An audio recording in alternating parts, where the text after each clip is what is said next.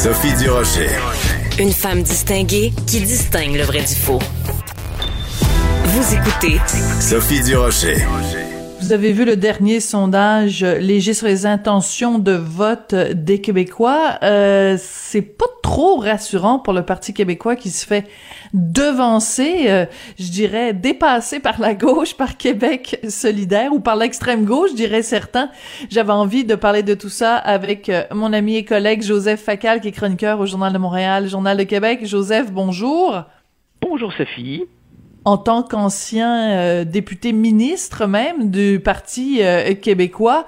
Euh, comment tu tu t'as vu ça, ce, ce sondage-là? Est-ce que ça t'a inquiété, déçu, surpris? Inquiété, oui. Déçu, oui. Surpris, oui. mais en même temps, je me garderais une certaine prudence euh, dans la mesure où, disons que euh, la, pandémie en ce moment, elle est euh, négative pour tous les partis d'opposition. Mhm. Euh, le, Parti libéral reste à 20% et ne surnage euh, qu'en raison de l'appui massif des électeurs anglophones et allophones. Et, Québec solidaire fait, si tu veux, infiniment plus de bruit médiatique que, euh, que de gains concrets dans la population. Mais en effet, le cas du Parti québécois est tout à fait particulier. On savait qu'il était aux soins intensifs. Euh, on pourrait se demander si ce ne sont pas maintenant les soins palliatifs, tu vois. Oh euh, non, dis pas ça, Joseph. Euh, mais non, non, non, je, pose la question. Je pose la question, tu vois, en ce sens que, en ce sens que les péquistes en ce moment discutent entre eux pour savoir quel type de discours ils doivent tenir mais face à une population qui, elle, semble avoir carrément fermé la radio.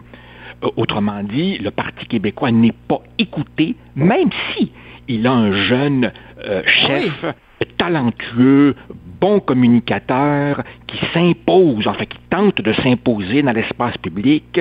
Il a des députés aguerris, euh, mais malgré tout ça, c'est comme si pour beaucoup de gens, il était en quelque sorte une survivance d'une autre époque.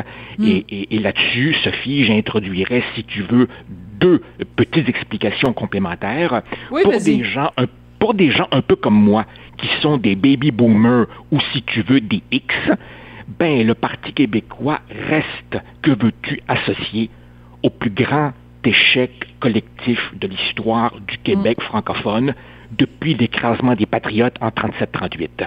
À ce point-là. Tu parles de celui de 80 ou celui de 95 ou les deux ensemble? Celui de, 95. Les deux ensemble, si tu veux.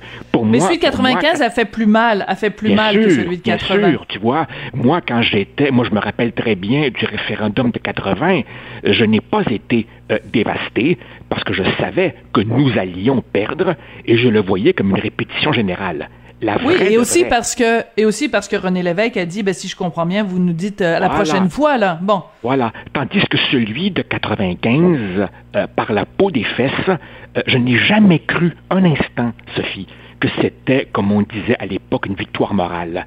En politique, ça n'existe pas, les victoires morales. Ben oui, Il y a des gagnants et des perdants, tu vois. Mm. Et, et, je savais que euh, le, deuil serait long, qu'il n'y aurait pas de match revanche. Et donc, pour revenir à mon point, le PQ, pour beaucoup d'entre nous, incarne cette blessure mal cicatrisée. Et je crois que nous avons, au fond, un peu transmis notre déprime à une jeune génération qui se dit, au fond, le PQ, ben, c'était le parti de papy et de mamie. Et eux, maintenant, sont dans une autre réalité des choses. Pour eux, le PQ, c'est le parti d'une autre génération. Et, et, sa survie n'est pas du tout, du tout assurée, dans la mesure où, avec le mode de scrutin que nous avons, tu peux avoir 18 euh, ou 20 ou 22 euh, partout, ce qui serait déjà une remontée de 10% par rapport à ce qu'il a en ce moment. Et avec ça, tu ne ferais pas élire un seul député, puisqu'évidemment, le PQ reste maintenant un parti refoulé dans les régions et dans à l'extérieur, si tu veux, de la couronne métropolitaine, la CAQ est tellement forte auprès de l'électorat francophone qu'elle pourrait faire basculer vers elle les derniers sièges péquistes qui restent, euh, mm. Joliette, Jonquière, Rimouski, euh, etc. Donc, ça regarde vraiment pas bien. Ben, surtout que Sonia Lebel a fermé la porte complètement à toute idée de réforme euh, du scrutin, ce qui avait été quand même euh, une des promesses électorales du, de, de la CAQ. Donc, c'est quand même euh, assez singulier. Je veux revenir à, à, des chiffres du sondage. tu t'en rappelles, hein? Bon, donc, la CAQ est à 40 Donc, même si tu prends les libéraux, le PQQS, enfin les libéraux QSPQ, puisque c'est ça l'ordre, et que tu les mets tous ensemble, ça équivaut à 40. Donc, même si les trois partis d'opposition se liguaient ensemble et que les, les, gens, par un grand miracle, votaient tous pour les, les, les, les partis d'opposition, ça arriverait même pas à déloger la CAQ. C'est dire à quel point euh, François Legault a non seulement les deux mains sur le volant, mais euh, je dirais il a des deux mains sur le volant, le toit ouvrant, euh, il fait jouer de la musique euh, de, de Abba à tue-tête et il est pas, il s'en va. Et, et, et, en réalité, tu, tu, as parfaitement raison. La CAC à 46 fait exactement le même score que si tu additionnes les, les, les, résultats des trois autres, 20, 12 et 14. Mais en réalité, en réalité, euh, le score, de la, la, domination de la CAQ est encore plus forte que cela, car on sait bien que le gros euh, du vote libéral se concentre dans la région euh, métropolitaine. Le Parti libéral fait à peine 10% chez les francophones du Québec est-ce que tu réalises ça? Le Parti libéral du Québec fait 10% dans ben, le Québec francophone. Il n'y a pas d'effet Anglade. Et donc, évidemment, euh, dans, hmm. le, Québec francophone, là, on parle de 80 sièges au minimum. Euh, la domination de la CAQ est encore plus forte que son 46% Elle est largement au-dessus de 50% chez les francophones. Alors, c'est vraiment une domination absolument sans partage. Et, et on a de plus en plus l'impression que euh, l'élection euh, de, l'an prochain se jouera à peu près essentiellement sur la gestion de la pandémie, c'est-à-dire mm. que les autres partis tenteront, tenteront d'imposer d'autres thèmes.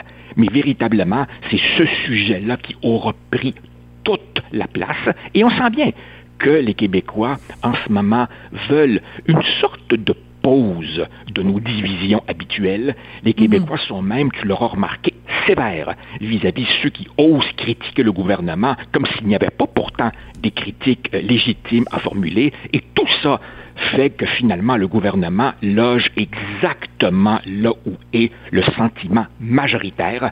Euh, il est sur la même longueur d'onde que, que le Québécois moyen et pour les autres partis, c'est particulièrement cruel. Oui. Et euh, par contre, je veux aussi t'entendre sur ce nouveau venu, donc qui euh, pour pour un parti qui normalement était totalement marginal, Éric Duhem, donc à la tête euh, du Parti conservateur du Québec, euh, on peut plus. Tu sais, avant on on on en rien, on n'en parlait même pas dans les sondages. C'était même c'était une quantité non existante, mais à à, à 6% des voix, on peut pas dire que c'est non existant. Et la voix VOX d'Éric Duhem euh, on n'a pas le choix euh, d'y accorder de l'attention parce que euh, il est quand même le porte-parole d'une frange de la population qui qu'on peut pas négliger quand même, Joseph. Il est, il est le porte-parole d'une frange qu'on ne peut pas négliger. Il est redoutable communicateur. Il est particulièrement fort dans la région de Québec, euh, où il a évidemment un appui euh, massif euh, de, de, certaines stations de radio, et la région de Québec a souvent eu des comportements atypiques au, plan, au plan politique. C'est là que la CAQ a, a fait ses, ses, premières percées. Ah, avec Geneviève Guilbeault, ouais. Voilà, le PQ y a eu traditionnellement beaucoup de difficultés euh, hormis des exceptions comme par exemple euh, Jean Garon, c'est aussi là à Québec André Arthur s'était fait élire candidat indépendant, rappelle-toi, en se hmm. promenant avec son autobus. Euh, la région de Québec, euh, souvent, a des comportements plus conservateurs que le reste du Québec. Donc, c'est un terreau fertile pour quelqu'un comme Éric Duhem qui, qui, qui viendrait brasser les cartes. Et bien entendu, tu comprends que si il fait des bons résultats dans des régions très, très, très francophones, ça c'est encore une mauvaise nouvelle pour le Parti québécois, qui lui ne hmm. compte pratiquement que sur l'électorat francophone. Euh, donc, euh, donc c'est clair que euh, Éric Duhem aussi, bon, il, tient des propos éminemment discutables, mais il me semble, si tu veux, plus habile, moins gaffeur qu'un Maxime Bernier. Ah, ben tout à fait, quand même. Il a un indiscutable flair politique, et donc, sans, sans nécessairement prédire qu'il que, va décoller, il, il risque d'être effectivement un joueur qui va au minimum mêler des cartes.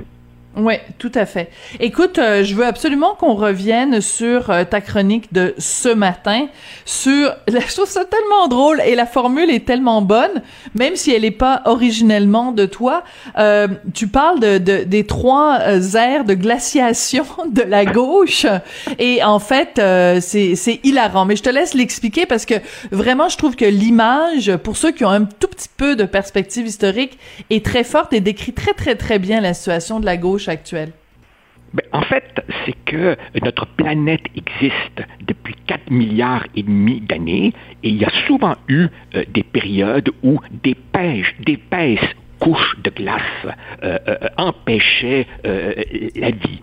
Et, et d'une certaine manière, un très grand historien français qui s'appelle Jacques Julliard dit que sur le plan des idées, la gauche est en train de vivre sa troisième glaciation. C'est euh, euh, euh, mon, collègue et ami du devoir, Christian Rioux, qui a évoqué cela dans une récente chronique. Je suis retourné voir le texte de Julliard qui explique effectivement que après 1945, en pleine guerre froide, toute la gauche était, si tu veux, subjuguée hypnotisé par l'Union soviétique. Hein. C'était Moscou qui donnait le ton. C'était une religion et même des esprits supposément libres comme Jean-Paul Sartre étaient embrigadés. Puis, dans les années 70, euh, ce fut le délire euh, euh, autour de Mao. C'est-à-dire qu'en en Chine, on liquidait des gens par dizaines de millions, mais ici, nos bons intellectuels, nos, jeunes applaudissaient et trouvaient, trouvaient, ça merveilleusement progressiste. Eh bien, aujourd'hui, dit Julliard, une autre chape de plomb une autre mm. chape de glace s'est abattue. C'est, euh, si tu veux, cette espèce de wokisme, ce mélange-là de, de, d'antiracisme, de déconstruction du genre, du sexe. Enfin bon, on en a souvent parlé, toi et moi. Et il euh, y, y, a là clairement des relents de discours religieux.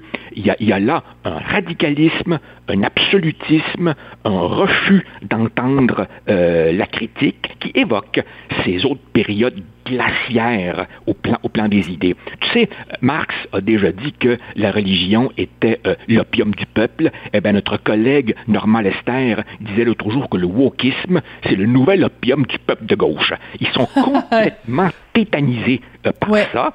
Et remarque comment il y a dans l'idéologie woke, il y a un péché originel qui est être blanc. Voilà. Il y a une religion rédemptrice. Si tu confesses tes péchés, ton privilège blanc, tu peux peut-être être sauvé. Il y a des prêtres, il y a des livres sacrés, il y aura un jugement dernier, il y a un paradis, puis il y a un enfer. Oui. Et écoute. Mhm. absolument une, cosmologie religieuse. Absolument. Oui, c'est très intéressant qu'on se parle de ça euh, aujourd'hui parce que bon, je sais pas si tu as vu passer la nouvelle, mais en 2022, il y aura pas de cérémonie de remise des prix du Golden Globes euh, qui est remis par euh, la presse étrangère à, à, Hollywood. Puis c'est une cérémonie que moi je trouve sympathique les Golden Globes parce que c'est pas mal plus en bras de chemise puis c'est beaucoup plus bon enfant que les Oscars. Et pourquoi il y en aura pas? Parce que le réseau qui diffuse les Golden Globes, NBC, a euh, dénoncé, et plusieurs personnalités aussi ont dénoncé, le manque de diversité et d'inclusion des Golden Globes. Mais si tu y réfléchis deux secondes, c'est la presse étrangère c'est la presse étrangère, c'est des gens qui viennent de partout à travers le monde. Il y a des gens qui viennent d'Inde, il y a des gens qui viennent d'Afrique. Et c'est à ces gens-là qu'on dit, vous n'êtes pas assez inclusif, vous n'avez pas assez de diversité. Je trouve quelle ironie quand même. Mais, mais, en même temps, Sophie, tu vois, à chaque fois que je vois ces, ces, ces, ces folies, je, me cramponne à l'idée, et, et de cela aussi, toi et moi, on a fréquemment parlé, qu'il y a un fossé entre euh, le bruit médiatique et le sentiment majoritaire. Tu vois, par exemple, ici, on a beaucoup ri euh, autour de bon les, les chicanes internes de, Québec solidaire et euh, le, le, plus ou moins grande diversité chez nos acteurs et nos galas artistiques et tout. Mais en même temps, comme on l'évoquait il y a un instant, tu vois, 46% pour la CAQ, 20% pour les libéraux, 12% pour le PQ. Ça fait pratiquement 80% de l'électorat qui se réfugie dans des partis modérés qui sont à milieu de ces mhm. controverses. Donc, tu vois, le, le bon sens n'a pas encore déserté cette frange majoritaire du public, pas particulièrement active sur euh, les, réseaux sociaux et, souvent assez peu représentée finalement dans, dans ce que j'appellerais l'écosystème médiatique. Oui, c'est ça. Il faut faire très attention parce que bon, on l'a toujours dit de toute façon, euh, c'est pas c'est pas nouveau. Québec solidaire a une une présence médiatique qui est qui est démesurée par rapport à son poids euh, politique euh, et euh, il y, a, quand même des aberrations quand il y a la moindre dissension sur est-ce qu'on va manger de la salade de choux ou de la salade traditionnelle au PQ ça fait la une des, des, des, des journaux parce que c'est un traitement négatif, mais quand il y a euh, vraiment des dissensions très fortes, des menaces de poursuite, des mises en demeure et tout ça au sein de QS entre leur collectif euh, euh, euh anticolonial là, euh, et le, les instances du parti, ben c'est bizarre, on n'en parle pas. Et pourtant quand il y a des la, la, moindre image, la moindre déclaration de trois lignes de Catherine Dorion, les journalistes se précipitent là-dessus. Donc, quand le, Québec solidaire fait des mauvais coups, personne n'en parle. Quand Québec solidaire euh, respire, euh, les, journalistes leur tendent un, micro. Donc, il y, a, une disproportion dans la couverture médiatique quand même. Ah, bien sûr, sans, compter que... bon. Rapidement, Joseph, parce qu'on est en train de dépasser notre temps déjà on, ne parle pas de leur virage à 180 degrés sur la laïcité. Absolument. On ne, parle pas du fait qu'un membre sur deux se dit fédéraliste, l'autre se dit souverainiste. Euh, euh, bonjour pour la confusion. On n'a jamais vraiment tiré au clair la question soulevée par Jean-François Lisée de qui est réellement le chef. tout à fait, tu as tout à fait raison. Mais il y, a un traitement de faveur médiatique qui est absolument indiscutable. Oui. Joseph, toujours intéressant. Merci beaucoup. Et euh, écoute, euh, je, j'ai, j'ai très hâte à jeudi. Je n'en dirai pas ah plus. Oui, ah oui, ah oui, tu vas voir. jeudi, tu vas te délecter. oui, oui, j'ai très hâte à jeudi. Je n'en dis pas plus, qu'on prenne qui voudra. Mais je vous voudrais juste donner un conseil à tout le monde. Ne manquez pas votre Journal de Québec, Journal de Montréal jeudi. Ça va faire ses forts dans le Nash. Merci beaucoup, Joseph. Merci, au plaisir. Au revoir.